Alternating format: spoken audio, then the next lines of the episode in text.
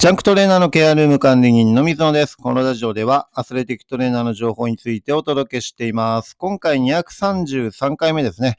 公募がないプロチームのトレーナーというテーマでお伝えしていきたいと思います。はい。えー、まあ自分が関わっているのはプロバスケットボールチームのアスレティックトレーナーとしてね、あのーもう20年ぐらい、えープロの方で活動しています。で、実際にプロのスタッフっていうのは基本的に公募がないんですね。あの、もちろんゼロじゃないんですけど、えーよっぽどじゃない限り、チームが、えースタッフの募集を一般的にかけるっていうのは、あの、なかなかなかったりします。はい。で、これは公募しても、えー一般の人からね、あの、採用できるかっていうと、それが極めて低いんですよね。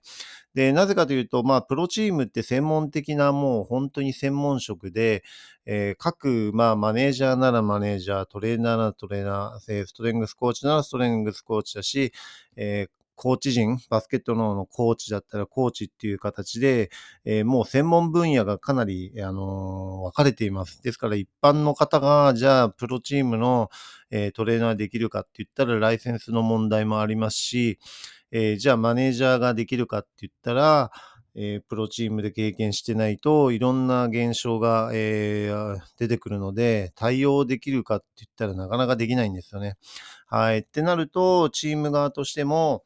えープロで経験していたことのある方を、えー採用するっていう形にどうしてもなってしまう。えーそれが一番手っ取り早いっていうか、えー無駄なストレスがかからないとかね、えーいろんな確認事項とか流れとかが、えー経験者と経験してない方では、もう大きく、あのー対応力っていうかね、え即戦力につながるかどうかっていうところで、え大きく影響が出ます。はい。で、なんですかね、チームのスタッフっていうのは、えみんなやっぱりそれなりのレベルがかなり各ね、あの、専門分野でもレベルがもうかなり違ってしまうと、一人レベルの低い人が、そのチームのメンバーに加わってしまうと、全体的にやっぱり士気が落ちたり、無駄なストレスがかかったり、えー効率が悪かったりとかいうことが、えー実際に生まれます。で、アクシデントも多くなったりっていうことが出てしまうので、一定のレベル、最低限の、えー仕事がこなせるっていうところが、え基準になってくるんですよね。ですから一般の方から公募したからって言って、えー非常に能力があるとかね、あの他の世界の、えー部分ではもう本当にエリートだと言っても、じゃあいきなり、えーヘッドでやらせられるかって言ったら、えそういうわけにはいかないんですよね。はい。ですからそこら辺が、え1年とかね、半年やれば、あの、そういった、えー、もともと能力とかがある方は、あの、うまくアジャストできるかと思うんですけど、最初の部分っていうのはやっぱりなかなか難しいんですよね。で、最初の部分がどうしてもシステムとかね、その組織の構築っていうところで大きく影響するので、そこの部分でちゃんと機能しないと、えーチームとしてね、あの、プロチームってやっぱり勝ってなんぼ、その成績が大きく影響するっていうところもあるので、えーやっぱり冒険、えーができない。えーやっぱり安全的にね、あの、確実にやっぱり勝利に導けるようなスタンスを取っていくという形です。ですからアシスタントとしてはね、あの、十分可能だったりすることもありますけど、それでもなかなか攻防するっていうことは、えー稀で、もうどうしても、えー急に必要とかね、あの、そういった場合でも、えー公募するかしないかって言ったらなかなか厳しいのかなっていう、大体あの人伝いとかね、えーそういう人脈を使って、えー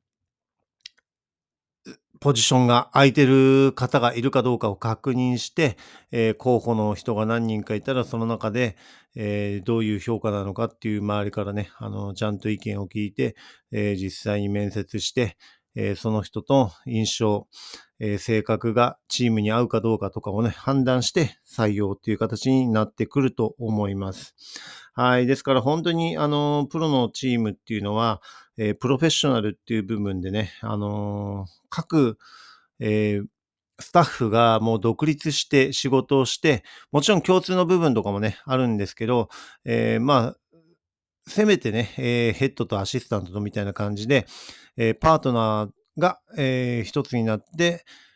回していくっていうような形なので、えー、そこでやっぱりなかなかスキルとかレベルとか経験値とか、えー、そういったところが、えまだまだっていう方っていうのは、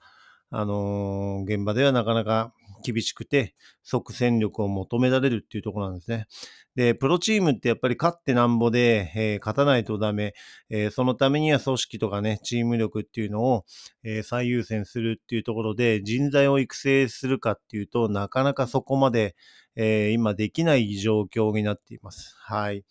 ですからダメだったら次に切り替えるっていうところで1年契約、特に最初の1年目は、えもうよっぽどじゃない限り、えー、アシスタントとかね、あのー、そういった形で採用する場合っていうのは1年契約っていうのが当たり前になってくる。えー、それが新卒であろうと、えチームとして抱え込んでマイナスになるかっていうところを評価して、えプラスに働ければ、え継続になると思いますし、え逆にマイナスに働いてしまうっていう形であれば、え1年の契約で契約満了という形で終了してしまうというような現実があります。はい。ですから、プロのチームのね、あの、チームのスタッフになるっていうのは結構至難の技で、え、ストレスもかかって休みもなかなか取れなかったりとかね、あの、いろんな制約の中で、え、やっていかなければいけないっていうところなので、え、一般的な攻防っていうのをね、えしにくいっていうのが現実です。はい。ですから、チーム、えー、まあ、バスケットボールの場合は選手は12人のエントリーなんですけど、それに対して各部門、えー、1人だったり2人だったり、まあ、多くて3人とかいう形なのでね、スタッフの方が少数精鋭っていう形で、えー、選手よりもよりスペシャリストを求められるっていうところで、狭き門となっています。はい。ですからね、あのー、そこら辺を含めて、えー、自分自身が本当にプロのチームで、えー、働きたい、活動したいってなった時に、どのようにアプローチしてプロに入っていくのかっていうのが、えー、一つポイントになってきます。ですから自分自身でね、まずは行動しないと、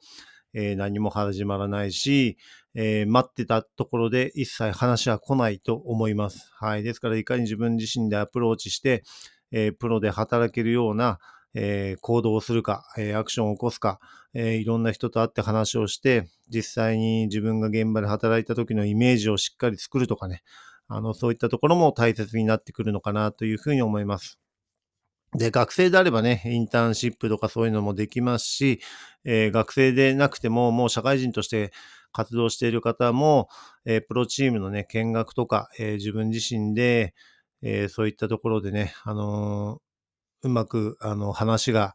えー、できれば、見学とか、そういったところは十分可能になるかと思いますのでね、あの、自分自身で、えー、アプローチをかけて動いて、えー、自分でそのチャンスをつかむっていう形を取らないと、いくらか経ってもね、えー、公募がないっていうところなので、待ってても、